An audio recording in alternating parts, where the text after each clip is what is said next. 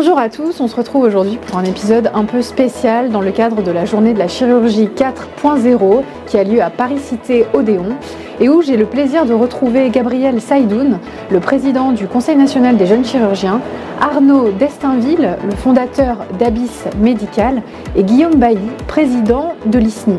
Nous parlerons pour euh, cette journée de la révolution de la pratique chirurgicale que l'on nomme la chirurgie 4.0. Bonjour à tous les trois. Merci beaucoup euh, d'être dans ce bel amphi aujourd'hui avec moi pour euh, parler de cette thématique très importante de la transformation euh, chirurgicale et de la chirurgie 4.0. On est dans l'Université de médecine de Paris, qui est une des plus vieilles universités. Et donc j'aimerais commencer avec Arnaud, fondateur d'Abyss médicale. Vous avez conceptualisé, on peut peut-être le dire comme ça, la notion de chirurgie 4.0. C'est un terme qui est devenu assez à la mode dans le monde de l'innovation en santé.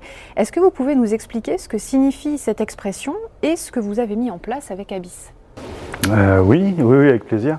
Euh, le concept de chirurgie 4.0, c'est de passer à la base, de retranscrire ce qui est arrivé dans l'industrie. C'est-à-dire de passer de ce qu'on appelait la troisième révolution industrielle vers la quatrième qui est en cours, de la production de masse d'un certain nombre d'objets vers des productions qui sont personnalisées, et une personnalisation qui reste quand même euh, économiquement acceptable. C'est-à-dire qu'on peut utiliser Internet, le cloud et toute cette, euh, capacité de communication et toutes les hum, technologies du numérique comme l'IA, comme l'impression 3D, comme les réalités virtuelles, etc., et les, permettre au, au, système de production dans l'industrie de communiquer pour faire des, euh, des produits personnalisés. Aujourd'hui, avoir une coque de téléphone avec sa photo dessus en deux jours, ça paraît normal à tout le monde. Il y a dix ans, ce n'était pas le cas. Ça, c'est possible parce qu'un certain nombre de technologies permettent de réagir très rapidement à la volonté du client. En chirurgie, on avait, euh, il y a à peu près cinq ans, euh, analysé le même type d'évolution euh, d'une approche finalement avec des gestes et des dispositifs médicaux standardisés. moi, je viens du domaine de la chirurgie du squelette, donc qui est très mécanique. Euh, euh, et on a vu évoluer la nécessité, dans beaucoup de cas, d'aller vers de la personnalisation de la chirurgie. Mais on ne peut pas envisager qu'un système s'adapte tout de suite d'une approche standardisée à une approche personnalisée. Ça reste en chirurgie très compliqué, très cher, parce qu'on est contraint par les remboursements, le système de santé, le coût des technologies. Et ces cinq dernières années, on a vu arriver des technologies très importantes. Euh, une, d'entre elles qu'on a beaucoup utilisée, qui est le cloud computing, et pas simplement pour stocker de la donnée, mais pour permettre de développer des applications qui peuvent aider euh, à la chirurgie en mobilisant finalement Internet et du calcul déporté de très haute volée pour manipuler des objets 3D, notamment l'imagerie médicale, qui est quand même en général en chirurgie, j'espère messieurs, la base de la réflexion chirurgicale, euh, pour analyser finement, que ce soit par des algorithmes ou par de l'IA, euh, cette matière et la transformer en une stratégie chirurgicale qui est très adaptée aux patients. Et du coup, Abyss, on a développé à partir de là l'idée que avant que d'écrire le futur de la chirurgie digitale, c'était pas écrire une énième application dédiée euh, à la chirurgie cardiaque, à la chirurgie orthopédique, c'était d'abord de dire quelle est l'infrastructure technologique qui va nous permettre d'écrire le futur les 25 prochaines années de la chirurgie. Et c'est donc cette transcription de l'industrie vers la chirurgie 4.0 dont on a vu beaucoup d'évolution aujourd'hui, qui est au cœur de, de, notre vision et qui nous a fait développer une solution qui s'appelle Surgiverse, qui est une solution qui fonctionne sur le cloud pour permettre de créer de la stratégie chirurgicale de manière collaborative à partir de l'image et d'importer cette stratégie au bloc dans un premier temps sous forme d'hologramme. Merci Arnaud, c'est très intéressant de pouvoir euh, visualiser euh, ces nouvelles avancées technologiques et d'en voir concrètement l'impact euh, sur votre profession de chirurgien. Gabriel Saïdoun, quel est l'impact aujourd'hui d'une solution comme celle proposée par Abyss Médical pour vous, chirurgien au bloc? Et est-ce que vous pouvez nous dire dans un second temps si la réalité virtuelle aujourd'hui pourrait être l'avenir de la chirurgie? Moi je parlerai plutôt et je présenterai ce congrès de chirurgie 4.0. Premier point, et le point important quand même, c'est qu'on est dans un monde en plein mutation. Il existe actuellement une transformation du système de santé. C'est une transformation qui est très importante pour nous tous, puisqu'il faut surfer sur cette vague du numérique, de cette révolution numérique. Aujourd'hui, c'est notre vision.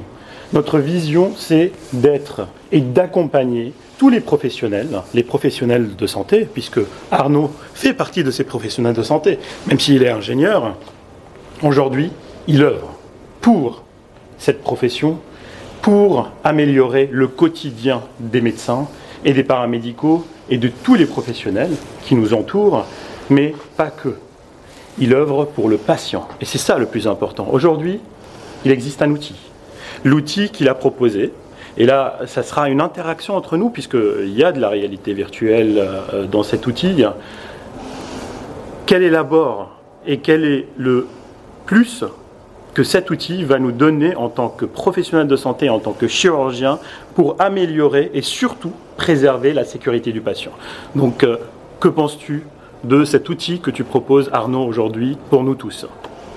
Qu'est-ce que j'en pense Oui. Et que du bien, évidemment. C'est bien quand c'est les invités qui posent les questions. C'est dynamique. voilà. C'est c'est très Gabriel. Euh, Donc, pourquoi Pourquoi moi je dois utiliser en tant que chirurgien cet outil par rapport à d'autres outils bah, qui existent euh, en ce moment sur le marché? Euh, L'objectif principal de Surgiverse, en tout cas dans, sa, dans son approche actuelle, c'est de réduire un maximum le risque de l'erreur médicale. Je ne parle pas forcément des complications, mais de réduire sur toute la chaîne amont de préparation d'une chirurgie le risque de passer à côté euh, du bon choix stratégique. Aujourd'hui, ce qu'on a constaté, c'est que finalement l'hôpital et la gestion des données dans l'hôpital n'est pas conçue au départ pour euh, préparer une chirurgie. C'est euh, des données qui sont éparses sur un patient, des données qui sont reliées au dispositif médical, mais finalement, les chirurgiens, quand ils vont préparer quelque chose, doivent agré- agréger l'ensemble de ces informations pour la modeler dans une stratégie et après la mettre en œuvre. Aujourd'hui, notre propos, c'est bien de structurer déjà cette information dans un lieu commun, d'avoir une approche collaborative. Il n'y a pas très longtemps, il y a un article sur les assurances qui ont montré que pratiquement 50% des erreurs médicales étaient dues à un manque de collaboration au sein des équipes de chirurgie. C'est parce que l'information ne circule pas forcément de manière très rapide, parce que c'est tout dans le rush. Tu seras bien, tu seras bien d'accord avec moi. Euh, et donc le propos, c'est vraiment de structurer la donnée, de permettre de, d'avoir déjà, d'être mieux informé, d'avoir une décision éclairée, de mentaliser son cas et de se réassurer au moment de faire le, de faire le geste. D'une manière très simple, c'est l'aide à la planification Mm. opératoire pour améliorer la prise en charge péropératoire ou périopératoire plutôt pour préserver donc la sécurité du patient en diminuant les complications dues à certaines erreurs que Mm. on peut avoir euh, par rapport à ce qu'on fait euh, généralement. Donc moi je voudrais aussi préciser une chose très importante qu'aujourd'hui notre congrès Chirurgie 4.0 euh, a montré au niveau national que c'est le congrès de la chirurgie à travers donc la collaboration entre l'Académie de chirurgie, Médicine France et le Conseil national des jeunes chirurgiens qui est la fédération qui regroupe les 13 spécialités chirurgicales. Donc aujourd'hui, on a mis notre empreinte au niveau national pour la chirurgie et l'interventionnel, pour la chirurgie d'aujourd'hui, mais aussi pour la chirurgie de demain. Merci Gabriel. On dirait presque le mot de la fin, mais on n'a pas encore, euh, on n'a pas encore terminé. Alors Guillaume, on va parler de choses qui sont vraiment très concrètes et c'est important de parler de ce pan de l'innovation qui est un peu oublié. On ne parle quasiment que d'innovation thérapeutique et d'innovation technologique, mais moins des conséquences de ces innovations sur la façon de travailler des professionnels de santé et la charge mentale euh, qu'elle peut représenter pour eux. Qu'est-ce que vous constatez comme impact aujourd'hui sur les jeunes internes? Et en tant que président de l'ISNI, est-ce que vous avez des préconisations à faire face à l'arrivée de ces nouveaux usages Et ben en fait, l'innovation, c'est ni plus ni moins qu'un tsunami qui nous arrive euh, en pleine face. Donc il faut que, euh, comme disait, euh, j'emprunte la métaphore à, Gabriel, qu'on ait une planche de surf pour, pour aller dessus. Qu'elle soit adaptée, adéquate et qu'elle fasse écho du coup aux défis qui s'imposeront à nous. En premier lieu, moi j'ai un constat très positif sur l'innovation, puisque l'innovation c'est fait pourquoi? C'est pour faire servir finalement les deux types de personnes qu'on représente et qu'on défend, les patients et en l'occurrence les internes aujourd'hui. Les patients, de quoi ont-ils besoin? Ils ont besoin d'avoir des professionnels de santé qui sont formés, qui ont de la bouteille, qui ont une expérimentation avant que la première fois au bloc opératoire.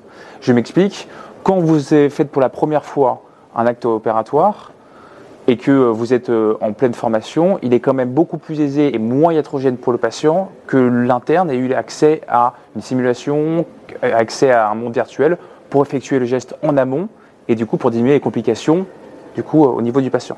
En premier lieu, je trouve que c'est un champ de possibilité indéniable et qu'on est à l'aube d'un changement de paradigme dans ce domaine-là. Donc l'innovation sur plan vraiment soin, enfin, c'est vraiment quelque chose sur lequel il faut que vous empruntez, vous mettez l'accélérateur pour permettre à chacun d'être plus efficace dans ses soins et moins iatrogène. En second lieu, pour les internes et dans leur quotidien, de quoi parle-t-on actuellement? On parle de notion de temps de travail, mettons. Le temps de travail, c'est une notion qui est absolument indispensable. On est tous, je pense ici, des mordus de travail. On bosse tous allègrement 100 heures par semaine parce qu'on aime ça, parce qu'on travaille. On se réveille tôt le matin, on se couche tard le soir. Parfois l'inverse.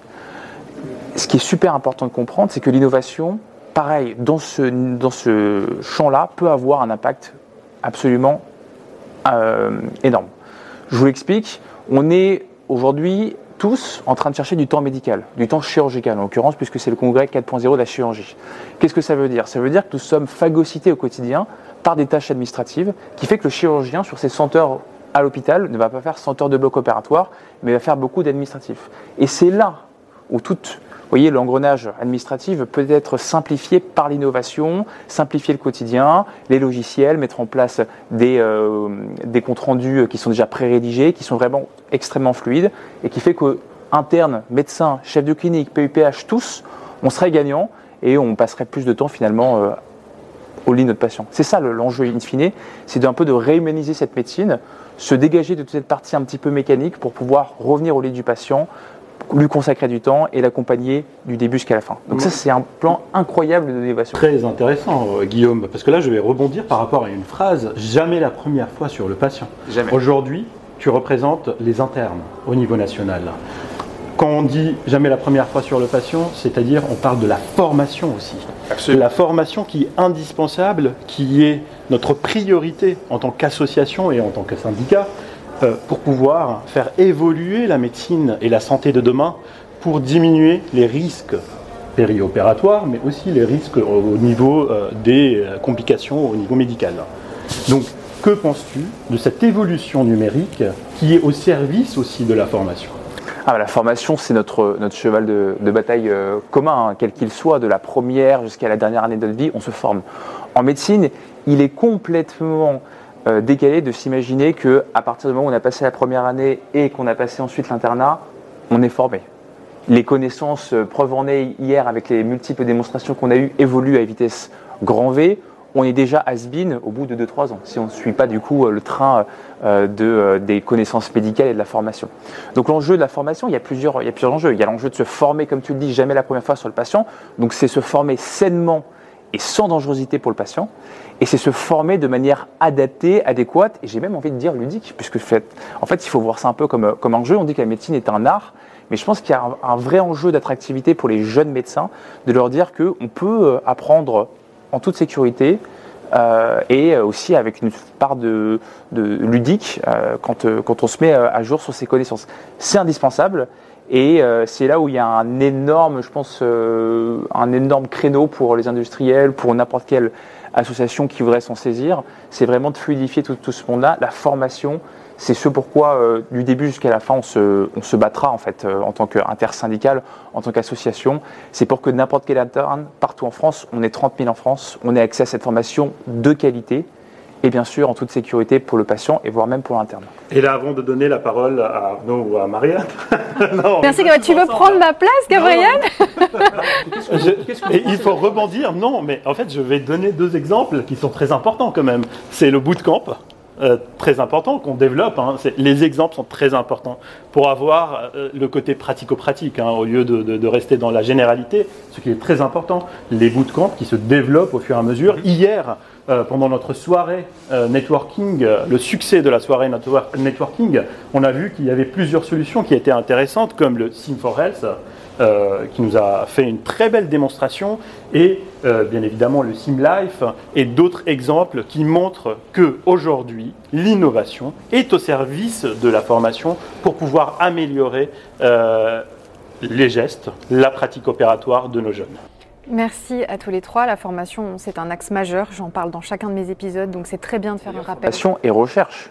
On a vu quand même euh, tout l'impact euh, qu'elle a à avoir l'innovation sur la recherche. On a maintenant même euh, certains articles qui commencent à être écrits par, avec plus ou moins de succès, hein, je vous, l'accorde, par euh, des outils comme ChatGPT et autres, c'est largement perfectible. Il y a plein de choses qui ne, qui ne, sont pas au goût du jour actuellement, voire erronées, mais ça montre juste un petit peu le, la révolution qui va s'opérer, même dans ce champ-là qu'est la recherche, qui pour moi euh, titille directement l'information. C'est ça, c'est continuité. Excuse-moi, je voudrais juste revenir. j'avais juste une question. Euh, sur la formation, le développement de Surgiver, c'est une verticale euh, dédiée à ça pour utiliser finalement l'interaction à distance avec les lunettes de réalité augmentée.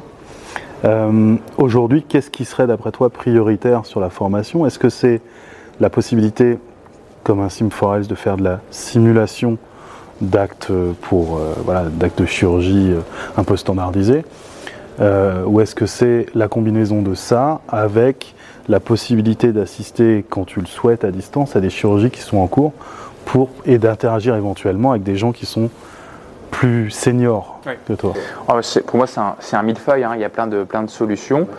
Euh, les deux solutions me paraissent tout à fait en adéquation les unes avec les autres et ne s'excluent pas. Ce qui est certain, c'est qu'aujourd'hui, on souffre tous, quelle que soit notre spécialité. Moi, je suis cardiologue, par exemple, et quand j'ai fait une ETO pour la première fois, heureusement que je l'ai fait sur un mannequin, parce que c'est vrai que faire la première fois sur un patient, c'est quand même extrêmement désagréable, on cherche et tout ça, et c'est quand même, voilà, jamais. Donc, en premier lieu, ce que vous avez dit, la, première solution permet d'éviter ça. Ça, c'est certain, ça permet de se dire que j'arrive le jour J euh, du geste, quel qu'il soit, un peu plus euh, alerte, euh, beaucoup plus sûr sur mes, sur mes gestes, je suis moins tremblant et donc je suis plus efficace, je suis moins dangereux et iatrogène pour mon patient, d'une part. Et d'autre part, ce que vous avez proposé, cette indication, cette communication avec les pairs, c'est pour moi ça fait plus écho à de la formation sur le long terme. Et euh, là, il y a peut-être un peu moins de créneaux euh, dédiés, ça peut se faire un peu quand on veut, mais ça me paraît absolument essentiel, oui. Cette formation par les pairs, ce compagnonnage, je sais qu'il vous est très cher en chirurgie, ça c'est quelque chose, dès le début euh, de votre internat, on vous dit, voilà, il faut rentrer en compagnonnage. À, titre personnel, je trouve que c'est une, une très bonne chose hein, de se tendre la main les uns les autres, de se former, de se tirer vers le haut. Il faut que ça reste bien évidemment dans la bienveillance, ça c'est le, le, maître mot. Euh, et euh, voilà, enfin, je pense que les, deux solutions proposées sont, parfaitement en adéquation, ne s'excluent pas, l'une de l'autre. Ah, moi je vais rebondir par rapport à cette question qui est très intéressante, avec une réponse qui est très intéressante. Euh, le compagnonnage au bloc opératoire avec un maître qui est en face est très important, c'est le gold standard. Quoi qu'il en soit, il y a un patient, on opère, et il y a un chirurgien senior qui est toujours en face pour pouvoir guider le geste opératoire. Mais on a bien précisé, jamais la première fois sur le patient, avec toutes les problématiques sur le plan juridique, toutes les problématiques sur le plan prise en charge et les complications qu'on peut euh, des fois traiter et des fois on ne peut pas les traiter. Euh, on assiste à une mutation aussi de la mentalité euh, concernant la formation. Donc, aujourd'hui, on a des solutions pourquoi pas utiliser ces solutions pour réaliser ce premier geste, voire deuxième, troisième geste, avec du compagnonnage. Parce qu'il ne faut pas oublier que ce compagnonnage est aussi sur le mmh, simulateur, sur le mannequin, avec un seigneur qui est là, qui est un encadrant, qui connaît la chirurgie ou les étapes interventionnelles de A à Z, et puis, tout simplement, il va guider ce jeune.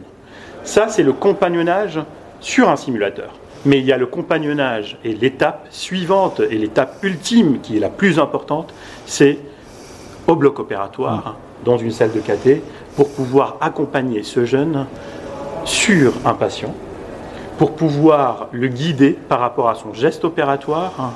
Et donc c'est ce moment-là qui va donner une confiance à ce jeune chirurgien ou interventionnel pour pouvoir attaquer les prochaines fois les chirurgies et les, différentes étapes du bloc opératoire, les différentes étapes d'une chirurgie donnée. Donc c'est pour dire, et pour conclure par rapport à ce point précis, que le compagnonnage n'est pas seulement un compagnonnage au bloc opératoire pour un patient, mais aussi c'est un compagnonnage dans une salle de, de, simulation où il y a un mannequin. Donc l'encadrement est un encadrement progressif, continu, et il ne s'arrête pas juste dans un, dans, une, dans un centre de simulation, tout simplement. J'aime beaucoup cette image de vraiment euh, d'accompagner la personne à toutes les étapes de sa vie médicale. C'est super important. La formation euh, ne, nous, ne nous échappe jamais du début jusqu'à la fin. Et c'est vrai qu'on a toujours besoin d'avoir un père euh, pour, nous, pour nous le former. Je peux arriver demain avec le meilleur robot du monde, si j'ai pas quelqu'un qui me montre comment ça fonctionne. Je peux arriver demain avec la plus belle voiture au monde, euh, si elle me montre pas comment faire les 300, je pourrais pas le faire. Il faut que quelqu'un arrive, me tende la main, et sinon, en fait, c'est comme rentrer dans une maison magnifique, un beau manoir sans toit. On se prend la flotte. Tout à fait. Merci, c'est important de voir les applications concrètes hein, de, de tous ces dispositifs. Le temps tourne. Euh, J'aimerais, pour finaliser ce, ce débat, l'ouvrir un petit peu et vous demander finalement cette chirurgie 4.0 qui vise à améliorer la qualité des soins des patients. Est-ce que à ce jour, elle est accessible dans tous les écosystèmes de santé de notre pays? Je pense aux hôpitaux, cliniques, médecine de ville. Qu'est-ce que vous en pensez? Je t'en prie.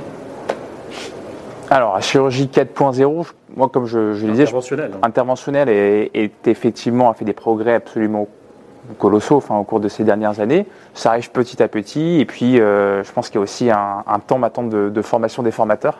Donc, à mon avis, c'est pas encore complètement, ça couvre pas l'ensemble du territoire français. Ça va arriver et surtout, on va, on va avoir nous cette responsabilité d'encourager son déploiement. Euh, je ne sais pas ce que vous en pensez, mais je pense qu'il faut, Mm. Je pense qu'on on en est au début et qu'il y a encore plein de choses, plein de choses à faire. Oui, oui, oui. Là, je- j'en profite pour remercier en fait le, le gouvernement actuel, la présidence de la République aussi. Et il ne faut pas oublier qu'il y a un, un enjeu euh, capital avec euh, en 2030.